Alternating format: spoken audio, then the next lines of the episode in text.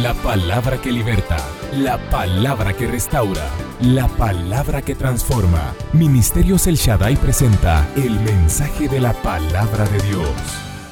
Esta es mi Biblia, la palabra de Dios. Yo soy lo que mi Biblia dice que soy. Tengo lo que mi Biblia dice que tengo. Y puedo hacer todo lo que mi Biblia dice que puedo hacer.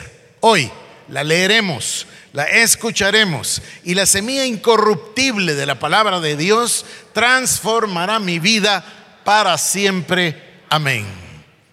Vamos a dar inicio en el libro de Génesis. Quiero compartir con ustedes hoy el principio de la resurrección de la visión. Obvio que para que hablemos de la resurrección tuvimos que haber hablado de la muerte. Hablamos de un tipo de muerte en el sentido figurativo humano. ¿A qué me refiero? Me refiero a una palabra que Dios le dio, usando un ejemplo bíblico, a Abraham a los 75 años de edad. Y Abraham espera tener un heredero. Abraham espera la palabra del Señor. Ha recibido una palabra. Tiene una visión en el corazón. Tiene un sueño. El sueño es justo la respuesta de lo que él expresa. Es su mayor necesidad, tener un heredero, tener un hijo. Y entonces viene la promesa de Dios a él a los 75 años, pero hablamos nosotros de que pasaron 76, 77, 78, 80, 85, 90, 91, 92, 95, 96, 25 años. Yo no sé si alguno de ustedes está esperando algo por 25 años, pero él lo esperó. Entonces, yo usaba de ejemplo esto para decir lo siguiente.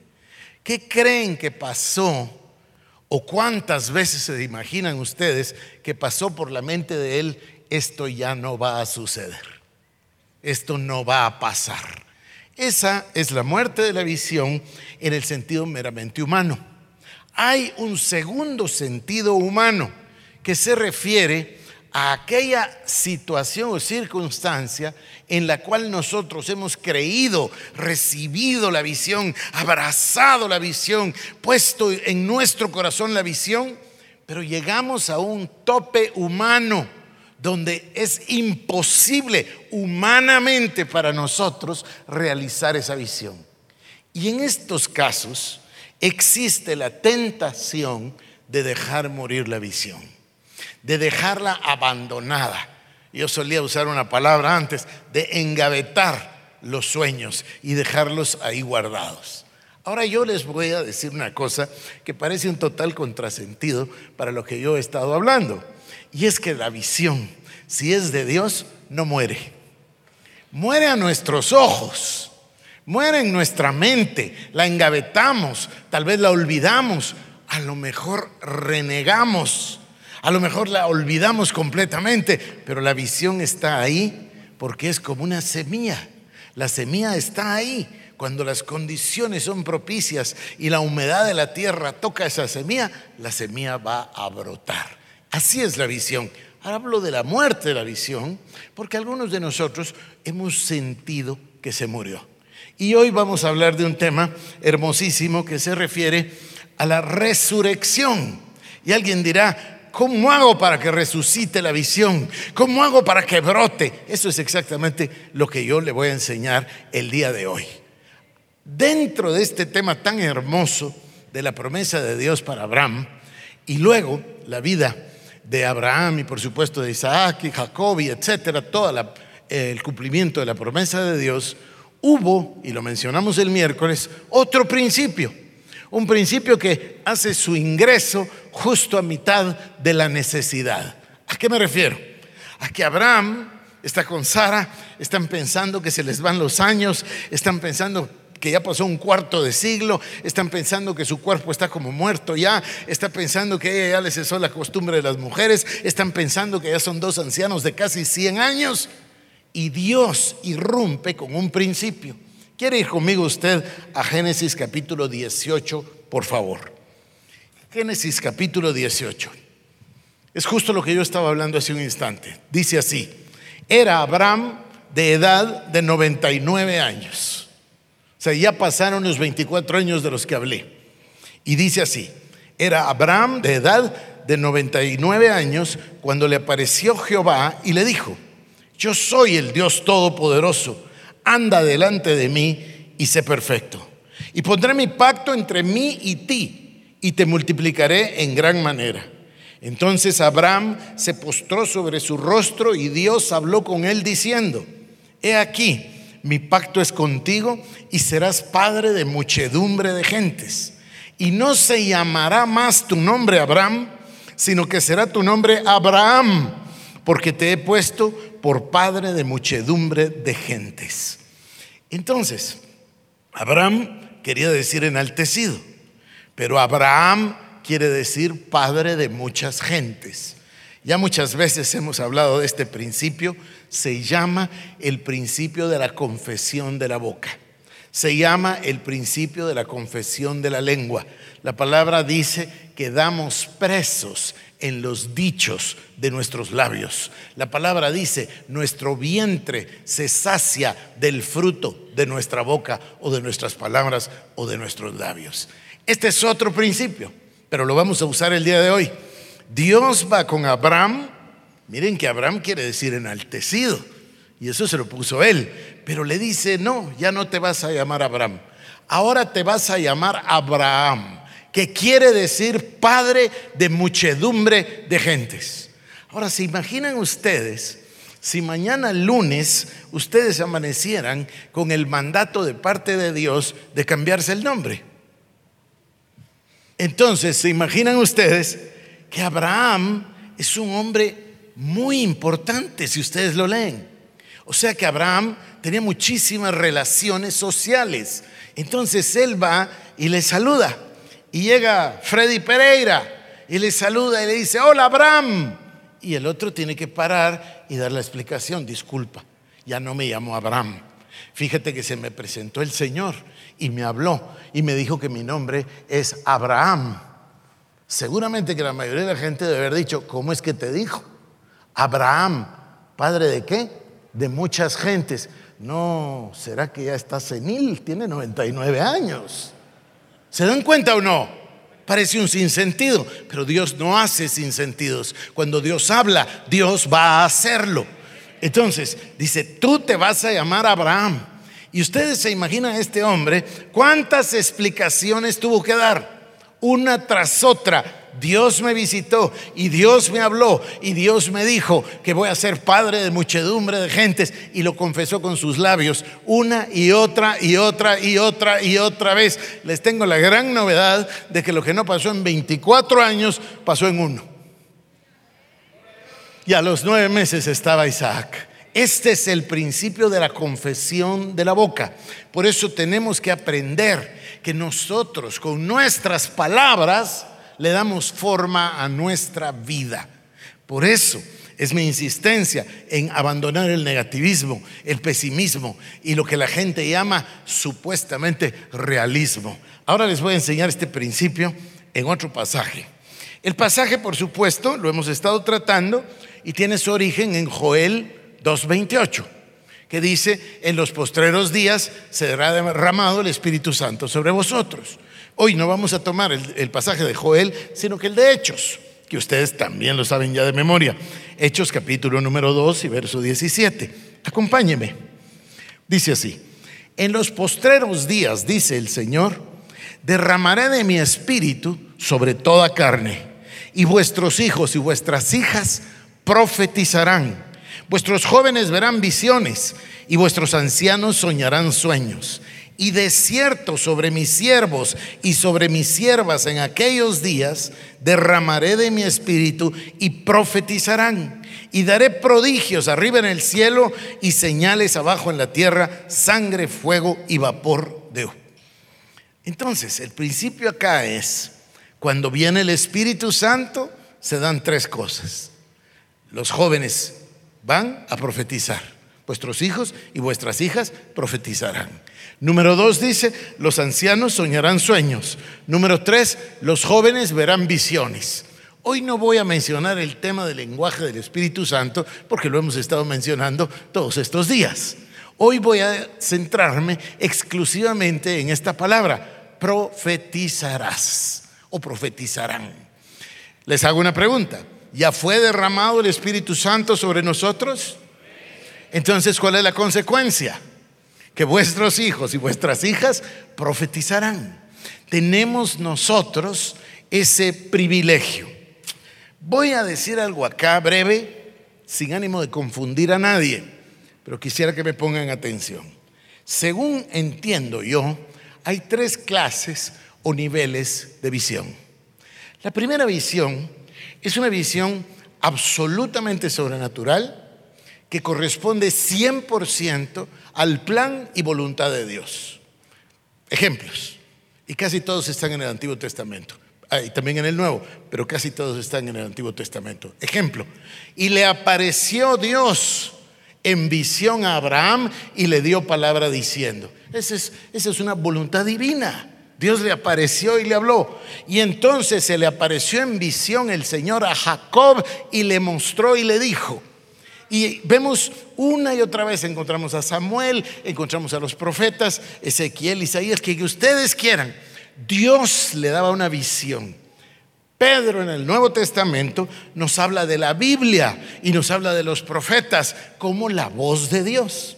De hecho, en el Antiguo Testamento ni siquiera se le decía profeta, sino que se le llamaba vidente, porque recibía una visión. Es el nivel superior. Es Dios en su infinita sabiduría, en su infinito amor y de acuerdo a su voluntad y a su plan. Él va y le da una visión. Segundo tipo de visión. El segundo tipo de visión es el que nosotros estamos tratando. Es, la visión que viene como resultado del derramamiento del Espíritu Santo. Cuando el Espíritu Santo haya venido sobre vosotros, vuestros hijos y vuestras hijas profetizarán, vuestros jóvenes verán visiones y vuestros ancianos soñarán sueños. Esto es lo que nosotros estamos hablando. Como producto, decíamos nosotros hace dos miércoles, como producto de nuestra relación de nuestra compañía, de nuestro compañerismo, del tiempo que compartimos con el Espíritu Santo, el Espíritu Santo impregna nuestro ser conforme a su lenguaje con visiones, sueños o palabra profética. ¿Están siguiéndome? Hay un tercer nivel. Este es un nivel mucho más humano. Este es el nivel del que ya aprendió los dos anteriores. Y entonces, este es el doctor Cho, y entonces dice, yo vivo permanentemente en el sistema de sueños y visiones. O sea, es la persona que ya comprendió cómo funciona la vida y que entonces sabe cómo funciona Dios y entiende que tiene que tener una visión para poder llegar a una meta entiende que todos podemos tener metas y todos podemos hablar de las metas, pero que es mucho más efectivo declarar esa visión en tablas para que el que la lea pueda correr con ella y entonces la visión vendrá y no mentirá. Espérala porque seguramente vendrá y no llegará retrasada. ¿Me entienden? Este es el tercero. Es más humano, menos divino. La primera es, es muy superior, por supuesto. La primera, imaginen ustedes la visión dada por Dios al apóstol Juan que se llama el libro de Apocalipsis. Es, es una cosa eh, eh, divina en el sentido que es de Dios. Lo segundo es la vida sobrenatural del creyente. Y el tercero es una forma de vida. Yo recuerdo una vez que tenía un profesor que era un profesor muy aclamado y todos los años ganaba el ser el mejor profesor de la, de la facultad de negocios. Y un día fui con él hablando de un tema en particular y le dije, mire, explíqueme un poco porque tengo todavía unas dudas y me falta claridad. Esto es entonces un, un sistema, una estrategia, un método. No, Harold me dijo, ninguna de las tres cosas. Esta es una forma de vivir. Y, se refería a la planificación estratégica, que no tiene nada que ver con nosotros hoy. Pero lo que estoy diciendo es que los sueños y las visiones son una forma de vida. El que aprende esto va a vivirlo para el resto de su vida y va a colocar esas metas delante de sus ojos, como Jacob colocó las, las maderas mondadas delante de las ovejas y las cabras, y va a modificar su futuro, porque la gente eh, a veces está hablando y dice, le pregunto cómo están sus hijos, muy mal, eh, yo creo que eso se van a divorciar, no, no les va bien, él no trabaja en nada, nunca sostiene un empleo y hablan todo eso. Mire la visión que tiene de su futuro. Tenemos que aprender que conforme a nuestra fe nos es hecho, que lo que tenemos en el corazón, cuando abunda, sale por la boca y quedamos presos con los dichos de nuestros labios. Mire qué consistencia la de todo el mensaje bíblico. Entonces vamos a aprender hoy cómo darle vida a una visión que se nos había quedado abandonada. No importa cómo se nos quedó abandonada, no importa si es de 1980 o si es de los 60, no importa si nosotros la creíamos muerta, hoy voy a, a compartir con ustedes el principio de la resurrección de la visión. El profeta Ezequiel, quieren ir conmigo al libro del profeta Ezequiel, capítulo 37. El profeta Ezequiel es enviado por Dios para hablar y profetizar al pueblo de Israel, a los enemigos del pueblo de Israel, a los miembros del pueblo de Israel.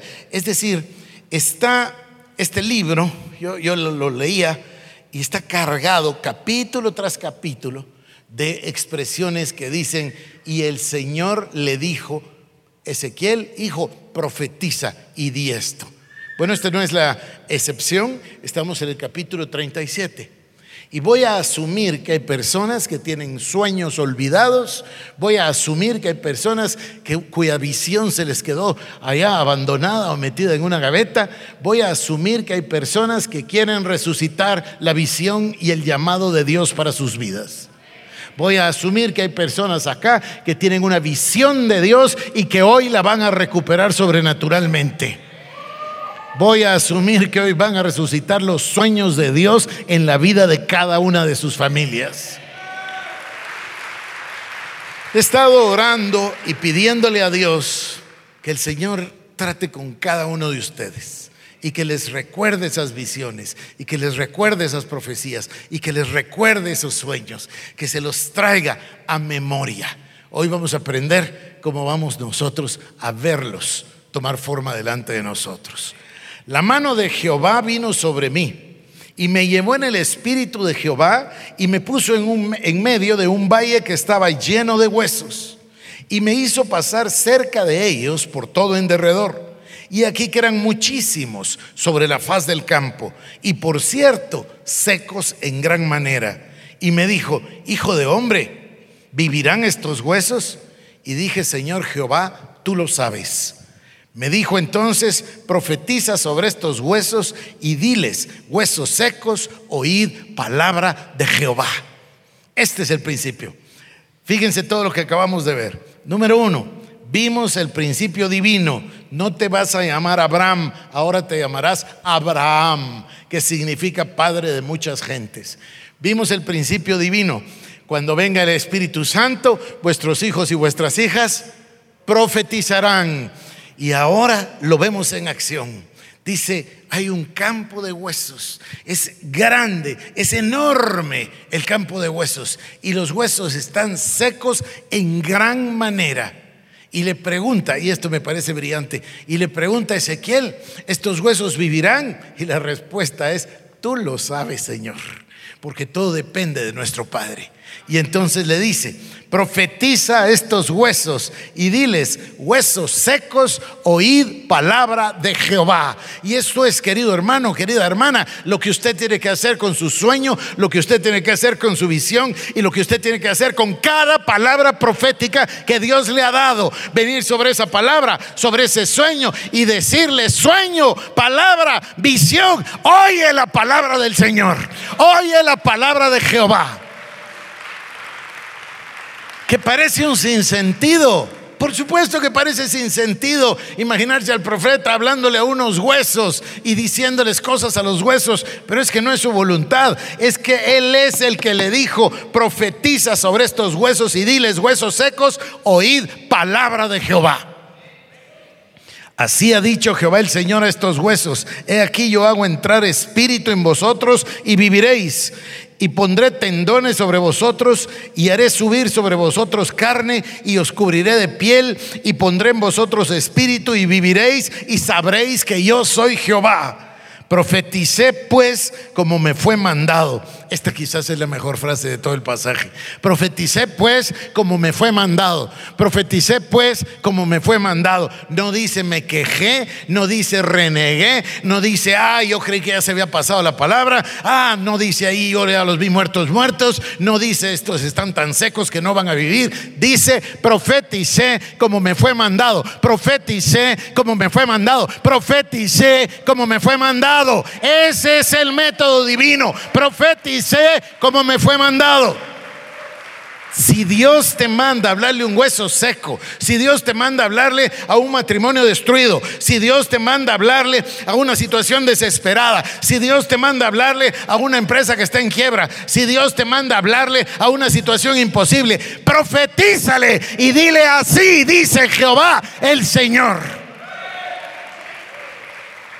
No nos dejemos vencer, queridos hermanos. Tomemos la palabra de Dios. Echemos mano de la vida eterna. Echemos manos de los métodos divinos. Y hagamos lo que dice aquí. Profeticé pues como me fue mandado. Profeticé pues como me fue mandado. Y hubo un ruido mientras yo profetizaba. Y he aquí un temblor. Y los huesos se juntaron, cada hueso con su hueso.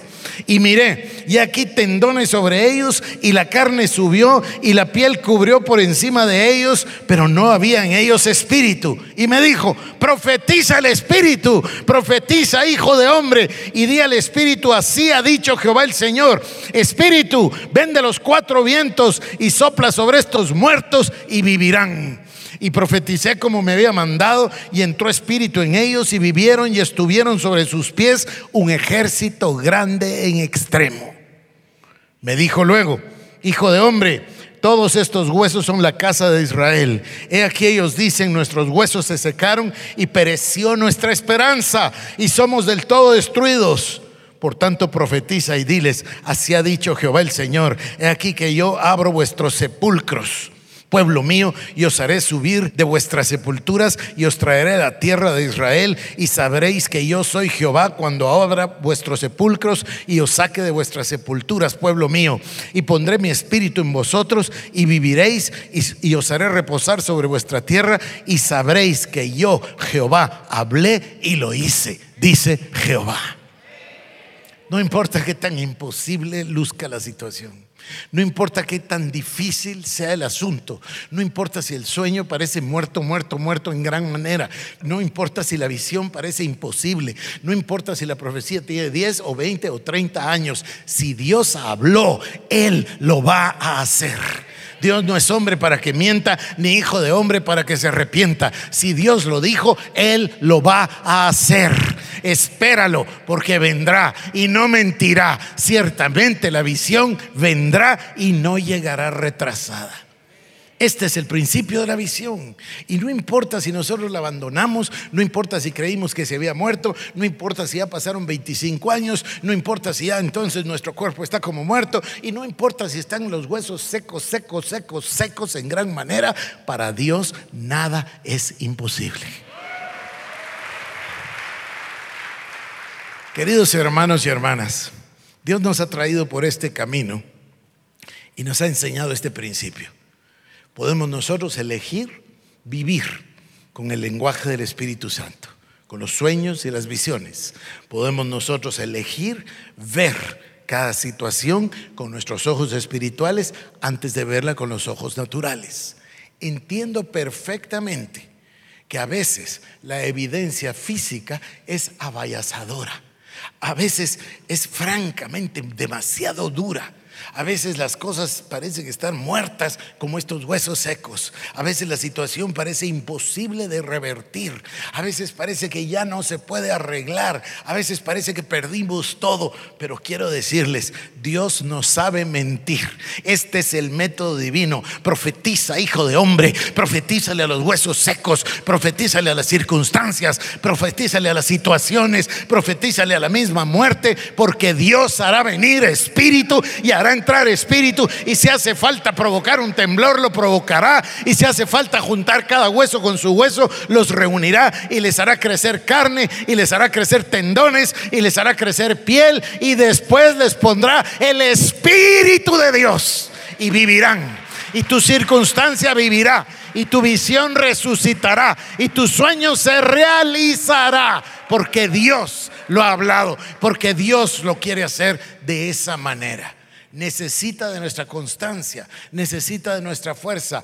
Yo sé que a veces tenemos que sacar fuerzas de donde no las hay, pero necesitamos creerle a Dios, necesitamos profetizarle a las circunstancias, necesitamos hablarle a las situaciones, necesitamos revivir nuestra visión, nuestro sueño y cada palabra profética que Dios nos ha dado.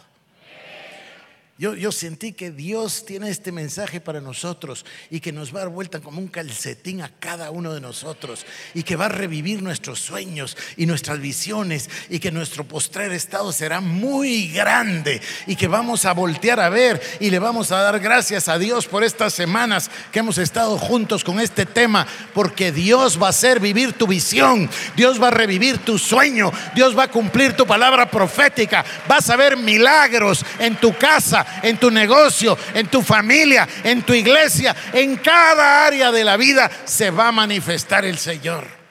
Y me llena a mí de fe y me llena de esperanza cuando me pongo tan abatido, cuando me pongo tan pesimista, cuando me pongo tan negativo, cuando me dan ganas de llorar y de repente digo, pero Dios habló, pero Dios habló y Dios puede hacer nacer una nación en un día. Dios dijo que nos iba a transformar. Nuestra oración es que este mensaje haya sido de bendición para tu vida. Ministerios El Shaddai presentó el mensaje de la palabra de Dios. Para más información acerca de nuestros ministerios, comunícate al 2326-5151 o visita nuestra página www.elshaddai.net.